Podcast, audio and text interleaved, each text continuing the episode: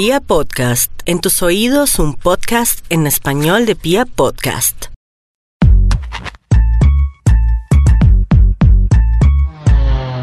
Le doy a todos y todas las que se conectan con este Mafcast una gran bienvenida. ¿Cómo así que Mafcast? Pues sí, es la versión Mafe de un podcast.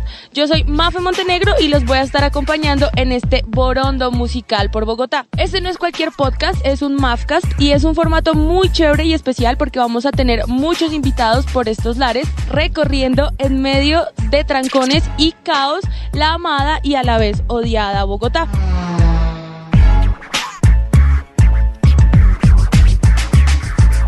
Es un Mafcast en movimiento, pues vamos a recoger a los invitados y a llevarlos a un punto de Bogotá. Básicamente yo seré su transporte gratis. Jejejejeje.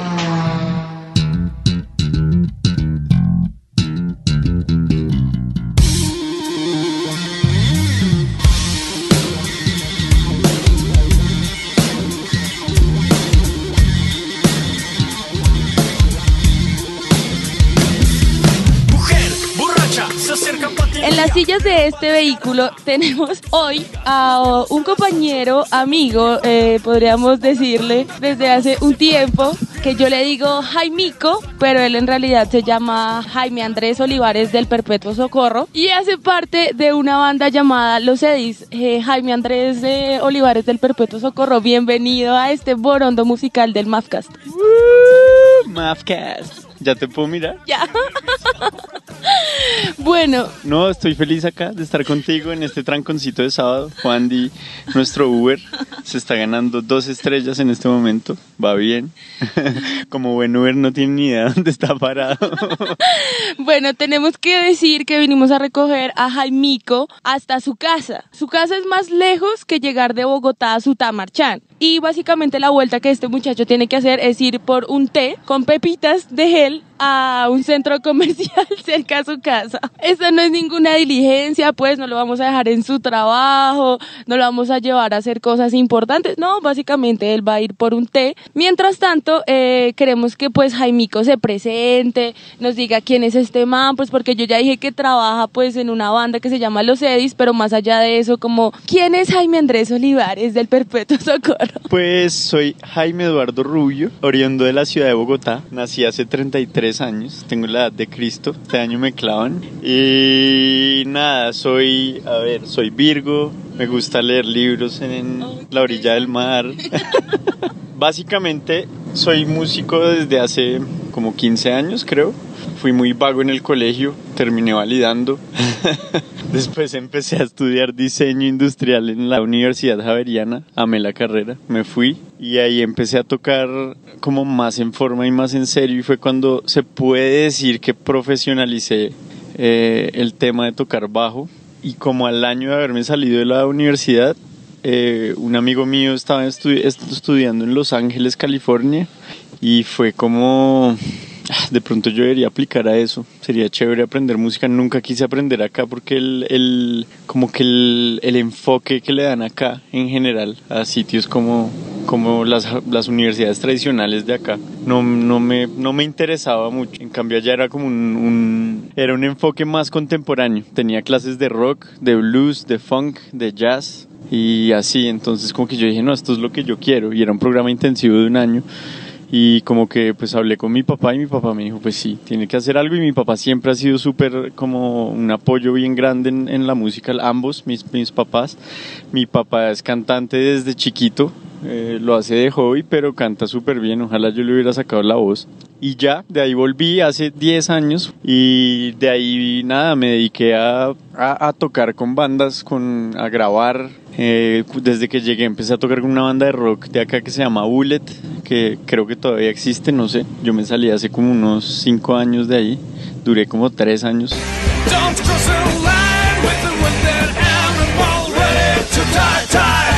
seguía con la banda con la que tocaba antes de irme, que era una banda que se llama Classic Stone Ensemble, que hace un tributo a Pink Floyd y a Queen. Yo tocaba principalmente en el de Queen, lo disfruté mucho, eso fue una buena escuela. Después de ahí salté a tocar con, pues, todas así como los principales, porque pues hacía cosas ahí alternas, pero que valga notar, después de Bullet empecé a tocar con una cantante. De hecho, al final de mi tiempo en Bullet empecé a tocar con una cantante que se llama Paula Arenas, que ahorita está en Miami ahí como rompiéndola. De ahí salté a Consulado Popular.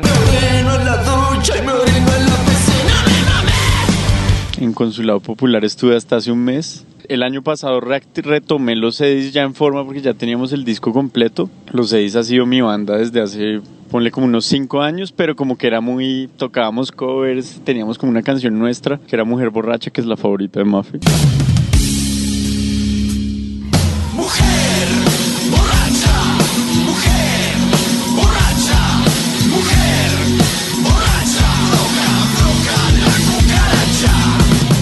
Después ya fue como, bueno, hagamos nuestra música y duramos los dos últimos años como en ese proceso con Oliver Camargo, que es el bajista, un bajista de Barranquilla de una banda que se llama 69 Nombres.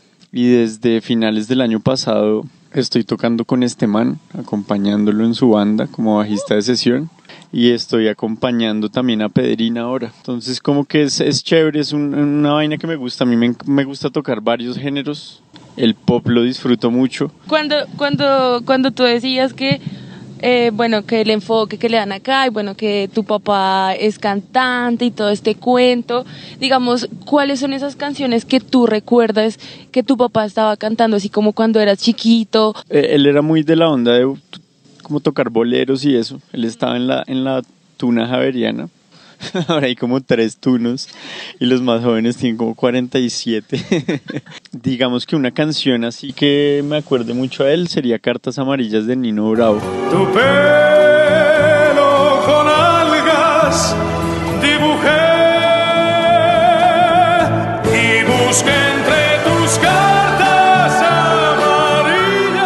Y él también le escribió una canción a mi mamá hace por ahí unos 10 años y esa canción es bien chévere es todo un romántico tu papá, o sea, para haberle escrito una canción a tu mamá, o sea, eso tuvo que haberla dejado flechada completamente para siempre.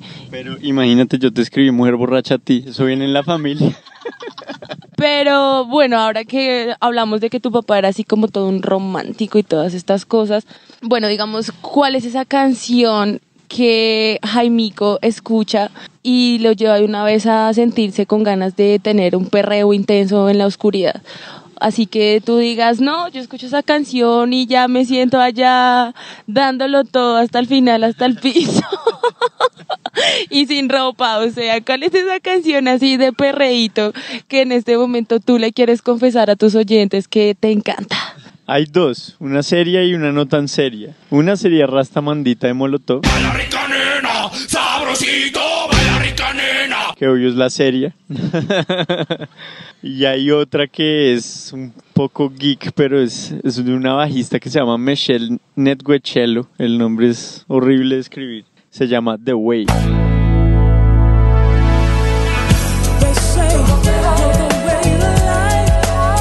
Los negros la tienen clara para hacer música para perrear. ¿Cuál es ese recuerdo de fiesta que tengas así que tú digas, uy, me pegué una enfiestada, lo entregué todo hasta el final?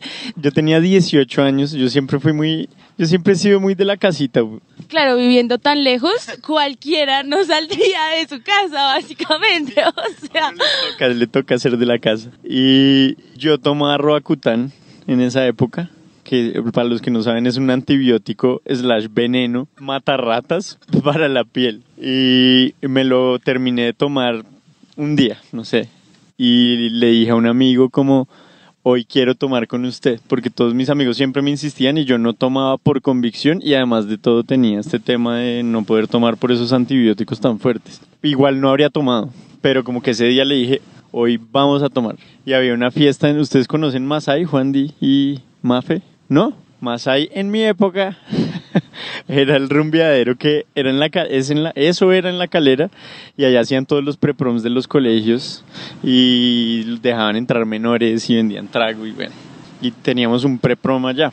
Entonces nos fuimos a tomar whisky lo bajamos con Tampico que como digo yo siempre que cuento esta historia si fuera más concentrado saldrían cubos de ese tarrito.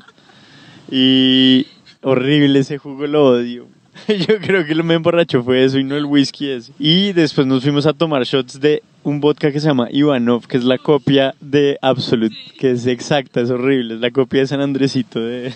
Entonces tomamos esa vaina. Y después tomamos agua panela con lim- y después un poquito de cloro y quedamos bien. Y después dejé de ver.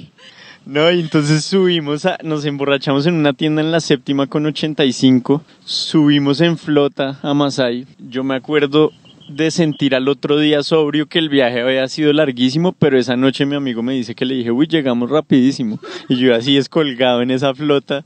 Y entré, me dijeron 10 mil pesos y mi amigo Santiago Villamil, que lo va a mostrar esto para que oiga la historia, dice, Jaimico, 10 mil. Y se los entregué, entré y me fundí. O sea, fue... Y mi siguiente recuerdo cuando me volví a conectar era otro amigo Felipe Gómez dándome trago así fondo blanco porque todo el mundo estaba feliz porque yo por fin estaba tomando y yo ya estaba tan rascado que recibía todo. Ahí volví, me desconecté y mi siguiente recuerdo es Chanda, otro amigo que le va a mandar esto que es un bacán. Eran Villamil y Chanda y yo conectándome y en el oído oía decirle Chanda, métale el dedo.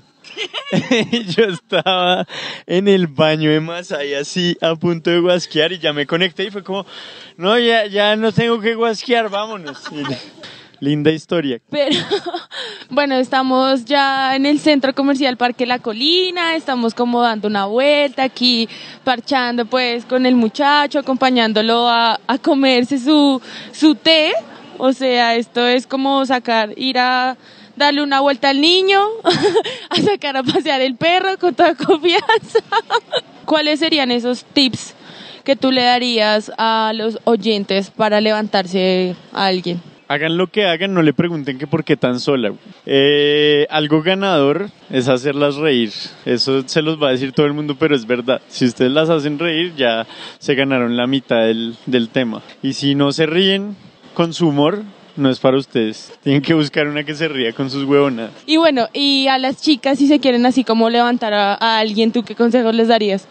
Pues a mí, digamos, y a- especialmente ahora que estamos en toda esa época de empoderamiento femenino, a mí me parecería chévere como una mujer que se insinuara, como no, no que se tire encima, pero que dé el primer paso, me parecería del putas. Creo que nunca me ha pasado. Creo.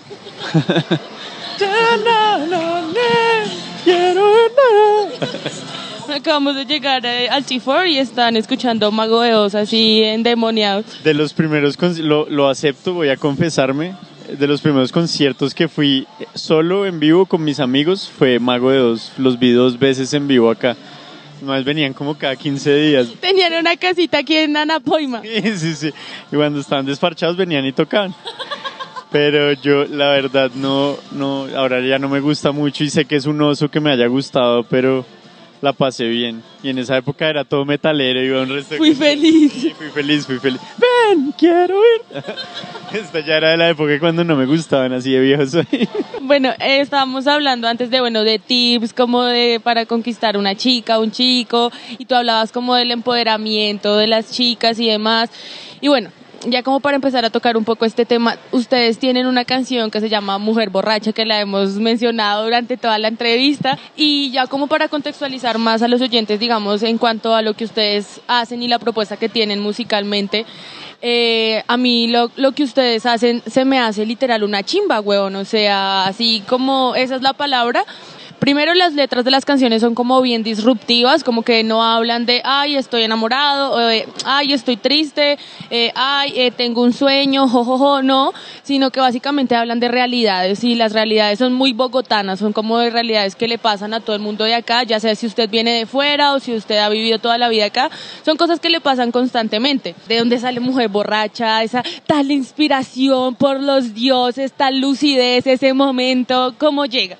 Como que al comienzo, cuando empezamos a hacer las canciones de los Eddies, yo le dije a Camilo, que es el otro Eddie, en esa época Bonji todavía no estaba con nosotros, eh, yo le dije como yo quisiera hacer las canciones de los Eddies como las letras basadas en dichos muy como nuestros, coloquiales, vuelvo y repito, como muy de nuestra, de nuestra jerga, de nuestro slang callejero.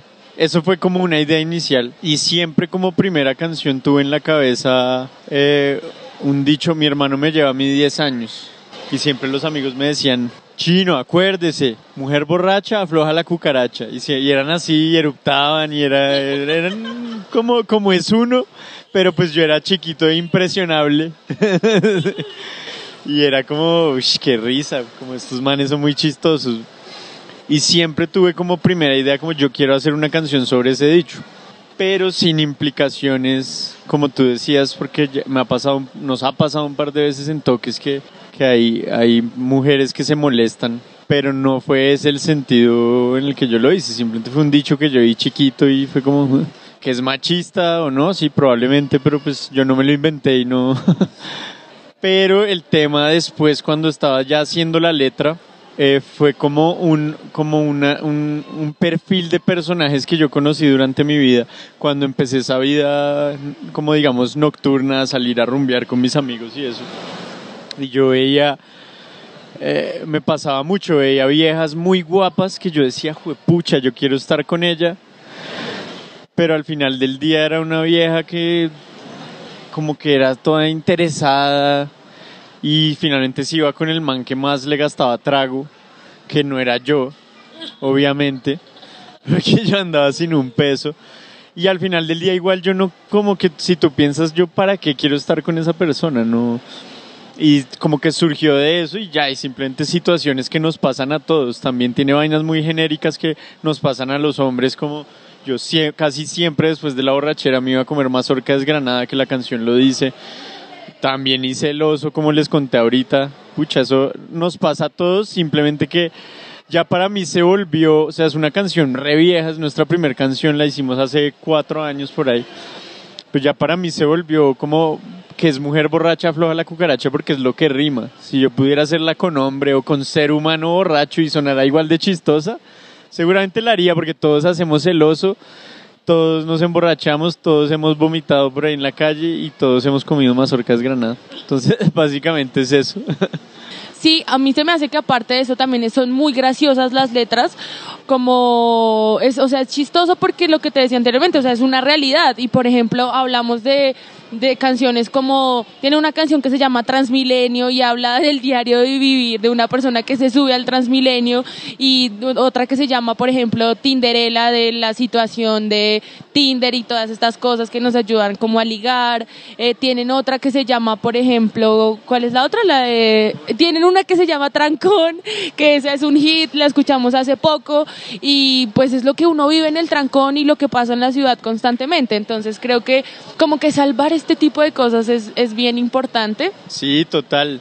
Digamos unas, unas apuntes ahí, unas acotaciones a lo que estabas diciendo. Y es que sí, probablemente si yo hubiera venido manejando y no Juan de aquí al centro comercial, habría puteado a tres personas en el camino. Porque a mí me desespera, me desespera el individualismo que está viviendo el bogotano y el colombiano. Es como lo estaba escribiendo ahorita en el, en el, en, el comunicado de prensa que estamos enviando para Trancón que salió ayer, que es como la idiosincrasia del colombiano se ha vuelto yo voy primero, yo voy segundo y yo voy tercero y yo nunca la embarro. Acá tú ves a la gente, yo siempre he dicho la idiosincrasia del colombiano ahora se ve reflejada 100% en que aquí hacemos el pare manejando cuando no nos toca y no lo hacemos cuando nos toca. Es como y pitamos y nos tiramos encima y. Acá nos parqueamos donde nos da la gana, paramos a recoger a la gente cuando donde nos da la gana. Aquí atrapado, venden basura, taxi ya me cerró. Pasa una moto, tumba mi espejo y el hijo de puta se me voló. Es difícil porque es la primera vez que yo saco un, producto que es 100% propio, que yo hice la música y la letra. Yo normalmente iba y grababa algo que me pues, daban previamente. Entonces, digamos que realmente como tal, algo que yo creo no ha estado en el ojo de la crítica y por eso de pronto hay veces hemos hablado contigo como que no sé qué hacer, pero definitivamente yo siento que si hay gente que lo odia, hay gente que lo ama y, y es porque estoy haciendo algo bien y prefiero prefiero y un proyecto como los Edis da ese tipo de reacción, no es como, eh, me da igual, no, lo odias o lo amas. Eh, ahí en el último toque que estuvimos contigo hace ocho días fue una amiga de Ignacio, un amigo nuestro. Y la vieja creo que duró dos canciones y se fue y le dijo a Nacho, no, está muy quinceañero. Es como, "Eh, válido, puede ser. Pero pues igual prefiero eso a forzarme a cantarle al amor o al desamor porque eso me sale, me parece un poco ñoño a mí. O sea, a, a mí no me sale bien. Digo, mis letras de amor creo que serían reñoñas, entonces ni lo voy a intentar. Me pasó de hecho con el trancón, que si la oyen, que esa es la canción, digamos, más rockera del disco. Y yo dije, no, listo, le voy a hacer una letra así, fue puta, seria, bueno, como... Y empecé a escribirle, yo era como, "Esto está reñoño, güey". Entonces finalmente le di como el, el vuelco ahí de, yo todavía no sabía que iba a ser sobre los trancones, pero entonces la volví el tema de el man play que sale en su carro bacano a todo volumen, weón, la música y, y ya, y paró en un trancón y ya valió verga todo su coolness. De todo esto yo quisiera que les recomendaras, eh, no sé, tres, tres bandas o tres canciones fuera del género que tú escuchas normalmente a los oyentes para que escuchen, no solo de lo local, sino de por fuera. Podrían oírse un disco que se llama Grace, si no estoy mal, de un cantante guitarrista que se llama Jeff Buckley.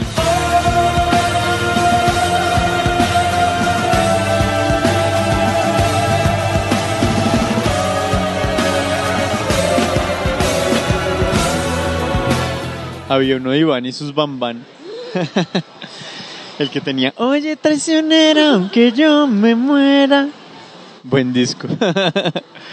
y hay un disco más geek musical que se llama eh, Headhunters de Herbie Hancock. Es jazz fusión, como setentero, fusión con funk, tremendo. Fue pucha, ese disco es increíble. Otra pregunta que hace parte de todo este Mavcast. ¿Alguna vez te habían entrevistado en movimiento? ¿Te habían ido a recoger a tu casa? Eh, ¿Te habían llevado por un tecito? Eh, ¿Todo el cuento? ¿Alguna vez te había pasado algo así? ¿O cuál ha sido como la entrevista más mm, rara o diferente por la que has tenido así que pasar? No, yo creo que esta es como la más, formato más raro y relajado. Igual yo tiendo pues como, me gustan más las entrevistas así relajadas, que se puedan decir groserías, porque hay veces a uno se le salen. Y hay sitios en que uno se le sale una grosería y salen tres personas atrás haciendo como, no, no. Y bueno, yo mm, quisiera que rompiéramos como un poco el hielo y habláramos como de del reggaetón. O sea, yo siento que es algo bien importante y, por ejemplo, yo voy a ser sincera. La gente piensa que porque uno trabajó en un medio donde, pues digamos, este, el género rock prima por encima de todos y demás, cree que uno solo tiene que escuchar este tipo de música y no puede escuchar nada más. Igual pasa con el músico, solo como que tienen que hacer su música y ellos escuchan eso y nada más. O sea, así como que me gusten, no me gustan tanto. Sí, o sea, yo no voy a negar que lo bailo, especialmente si estoy tomado y estoy como en el mood de bailar, pues todo bien. Eh, así que me acuerde, me acuerdo mucho de Ivy Queen. En la época a mí me tocó en prom Ivy Queen, sí, güey. Que era como un hombre, como en falda. Era bien rara ella, o él. También estaba la gasolina, obviamente de moda. Los primeros días del reggaetón, el tropipop ya había muerto, por fortuna. no, mentira, el tropipop también se bailó mucho. Don Omar, él hacía una que salía en Grand Theft Auto 4 también. Salió el sol, viva el reggaetón, una vaina así. Sí, no, toda esa vaina se bailó. Pero lo que yo más me acuerdo de haber bailado en esas épocas de preproms en Masai y todo eso era eh, Factoría. Todavía me acuerdo de ti. Uy, esa vaina fue pucha. Solo ponían y la pista se caía. y también Mis ojos lloran por ti, que es mucho más vieja, pero en esa época volvieron como a, sí, volvieron a sacarla y pues como a ponerla en todo lado y y me acuerdo que también ponían mucho en esos preproms. Siempre había algún punto en que ponían eh, esta de Fabulosos Cadi- Cadillacs Quinto Centenario, creo que es. Pa, pa, pa, pa, pararararara. Esa vaina, un sky todo a full. Y era la en el que salían los chicos malos, punkis, a darse pata. Y los papás se escandalizaban. Yo me acuerdo una vez el dueño de Masai bajó a la pista como, ¿qué hacen? ¿Qué hacen? Y era gente pogueando y el ¡No hagan eso! Desesperado. Y- pero sí, reggaetón, sus inicios. Y champeta, a mí me tocó también cuando la champeta estaba hacia full. El Saiyajin. Él volaba en su nube y ya le cogí el manía a la suegra. ya le cogí el manía a la suegra y eso sí lo bailan. Y uno canta mujer borracha, a la cucaracha y se indignan. Y le piden a uno, me contó Camilo Ramírez que pidieron que quitaran mujer borracha radioactiva del aire. Mira lo que se avecina a la vuelta de la esquina viene Diego rumbeando. Pensaste que iba a cantar solo el coro, ¿no? Pero yo me sé todo el rap de las Ketchup. Y el DJ que lo conoce toca el himno de las 12 para Diego, la canción más deseada. Y la baila, y la goza, y la canta. ¡Bravo! ¡Bravísimo! Muchas gracias por haber estado en este podcast. Mafcast Mafestuoso. Este fue un podcast Mafcast Mafestuoso. Pronto estaremos con más invitados, más, más eventos, más cosillas, más información. Así que no se despegue de este Mafcast. Podría, por favor, eh, decirle a nuestros oyentes eh, su experiencia, invitarlos a que nos escuchen, que no se despeguen del Mafcast, todas estas cosas y el borondo musical. Sigan oyendo, sigan a Mafe. Esto está un parche.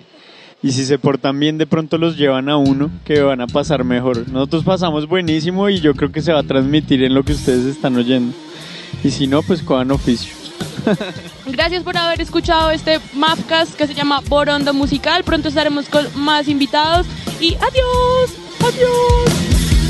Mujer borracha, se acerca para ti el día de rumba descarada junto a tus amigas. Nos vemos a las 8, usemos minifalda y no se pongan tanga que no nos hace falta. Viernes de locura, pierdes la cordura, copa tras copa y dándole al berreo. Oye reggaetón, te picas, te picas, saltas a la pista con víctima a la vista. Tu grande y linda lengua dentro del oído del próximo marrano de tu lista de machuques. Un hombre bien pintoso, de